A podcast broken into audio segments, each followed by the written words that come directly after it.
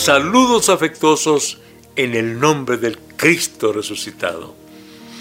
Cristo vive, Cristo vive. Ciertamente murió, pero resucitó de entre los muertos. Venció el pecado, venció la muerte, venció al diablo y resucitó glorioso y está sentado a la diestra de Dios para interceder por nosotros. Durante 40 días se estuvo apareciendo a diferentes personas, a los discípulos y a otras personas, en diferentes lugares, en diferentes circunstancias, y hubo diferentes resultados. Hoy veremos la aparición que el Señor Jesús hizo ahí con sus discípulos. Pero hubo algo. Tomás no estaba ahí con los, con los once discípulos. Mire lo que dice la palabra del Señor en San Juan capítulo 20, versículos 19 al 25. Cuando llegó la noche de aquel mismo día, el primero de la semana, estando las puertas cerradas en el lugar donde los discípulos estaban reunidos por miedo de los judíos, llegó Jesús y puesto en medio les dijo, pasa a vosotros. Dicho esto, les mostró las manos y el costado. Y los discípulos se regocijaron viendo al Señor.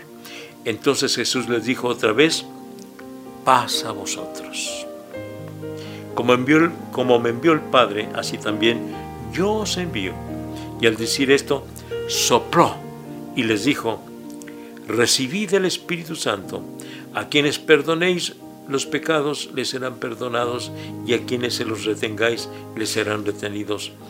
Pero Tomás, uno de los doce, llamado Dídimo, que quiere decir gemelo, no estaba con ellos cuando Jesús se presentó. Le dijeron pues los otros discípulos, hemos visto al Señor. Él les dijo, si no veo en sus manos la señal de los clavos y meto mi dedo en el lugar de los clavos y meto mi mano en su costado, no creeré. no lo creo hasta que yo lo vea. No lo creo hasta que yo lo vea. Por eso el dicho, como dijo Santo Tomás, ver para creer. Pero ¿sabe qué? Se perdió una grande bendición Tomás al no estar presente en aquella reunión. Se perdió una grande bendición. Cuando llega el Señor Jesucristo, les, eh, dice, como me envió el Padre, así también yo, os envío. Porque seguramente a partir de allí se llamaron apóstoles, porque apóstol quiere decir enviado, enviado. Entonces los envió. Y sopló. Y dijo, recibid el Espíritu Santo. En esta ocasión no es el bautismo en el Espíritu Santo que conocemos y que está narrado en el capítulo 2 eh, de los Hechos, sino que es otra experiencia, una experiencia inicial que ellos tuvieron, pero no con la evidencia de hablar en otras lenguas. Pero sí, recibieron la presencia del Espíritu Santo y recibieron la encomienda de que vayan, vayan para que prediquen el mensaje del Evangelio. Pero Tomás no Y amigos, hermanos, qué triste es cuando nos perdemos las bendiciones y no estamos en el lugar donde están los creyentes adorando al Señor. No quiere decir que solamente en el templo vayamos a recibir las manifestaciones de Dios, pero es el lugar más adecuado para buscar a Dios porque se ha levantado precisamente para eso, para estar ahí y que no haya las interrupciones que hay en las casas, televisión, comida, eh, dormir, platicar, en fin. En el templo no, es exclusivamente para eso. Y entonces Tomás no estuvo y se perdió esa bendición y no les creyó a los discípulos, no les creyó. Así que se perdió la bendición de estar ahí presente cuando el Señor Jesucristo sopló y dijo, recibid el Espíritu Santo. Bueno, qué triste es cuando por nuestra negligencia llegamos a perder bendiciones que el Señor tiene para nosotros. Ojalá que siempre estemos con toda la disposición y hagamos todo lo que esté en nuestra parte por buscar la presencia del Señor, especialmente con los creyentes en Cristo Jesús, en todo tiempo y en todo lugar, y también solos. Pero el Señor Jesucristo dijo, donde están dos o tres congregados en mi nombre, ahí estoy yo en medio de ellos. Así que es muy importante estar con los creyentes, es muy importante congregarnos, no como algunos acostumbran, que no se congregan. Dice, que, dice el apóstol que no hagamos como algunos, que no se congregan como algunos lo tienen por costumbre. Porque no falta quien diga, no, yo no necesito ir allí para buscar a Dios. Pues sí, pero el Señor este, nos eh, enseñó a ir a la casa de Dios y Él mismo iba a la casa de Dios. Y por eso tenemos varios salmos eh, que nos hablan de ir a la casa de Dios. Yo me alegré con los que me decían, a la casa de, de Jehová iremos. Y también que mejor es un día en tus atrios que mil fuera de ellos. Así que de que es necesario, que es importante estar en la casa de Dios, claro que lo es.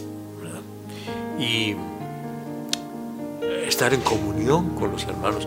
No solamente hablamos de estar en un edificio material, sino estar con el edificio de la iglesia, es decir, la iglesia, los creyentes, reunirnos para juntos adorar al Señor. Entonces no se pierdan las bendiciones que el Señor tiene para usted.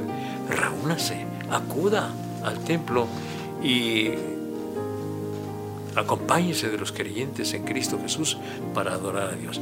Porque como quiera nos inspiran los demás hermanos para buscar la presencia del Señor. Eh, cuando esté solo, pues también, ¿verdad? Pero hay que recordar que hay muchas interrupciones, que hay muchos obstáculos para buscar a Dios. Así que entonces sopló el Señor y dijo, recibid el Espíritu Santo. Como mi Padre me envió, yo los envío a ustedes. El Señor nos ha enviado para predicar la palabra del Señor y es un mandato, es un mandamiento. Ir por todo el mundo y predicar el Evangelio a toda criatura. Y también nos mandó a enseñar a los ya convertidos. Ir y hacer discípulos a todas las naciones. Nos lo mandó. Es decir, que no es una opción, es una orden de parte del Señor. Ir, vayan. Y para esto también nos prometió la presencia del Espíritu Santo que nos ayuda, que nos impulsa, que nos guía, que nos da poder para predicar la palabra gloriosa de nuestro Dios. Entonces, reunámonos con los creyentes y experimentemos las manifestaciones del Espíritu Santo. Vamos a hacerlo de esta manera. Pero si usted todavía no ha experimentado la presencia del Espíritu Santo cuando viene a nosotros en el momento en que entregamos nuestra vida a Cristo, hágalo ahora. Yo le invito para que entregue su corazón al Señor, entregue su corazón a Cristo ahora mismo, ahí donde se encuentra, pídale perdón a Dios y entregue su corazón al Señor. Vamos a hacerlo en el nombre del Señor. Padre nuestro, te estoy rogando por todos mis estimados oyentes. Aquellos que todavía no han entregado su corazón a ti, sálvalos, Señor.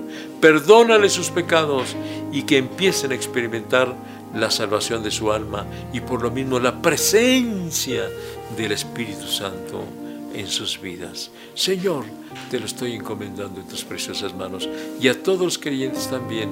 Me incluyo, Señor, pidiéndote tu auxilio, tu presencia, el Espíritu Santo que me impulse para predicar tu palabra, para disipular, para servirte como tú quieres que te sirvamos. Nos depositamos en tus preciosas manos. Gracias, Señor. Amén. Amén.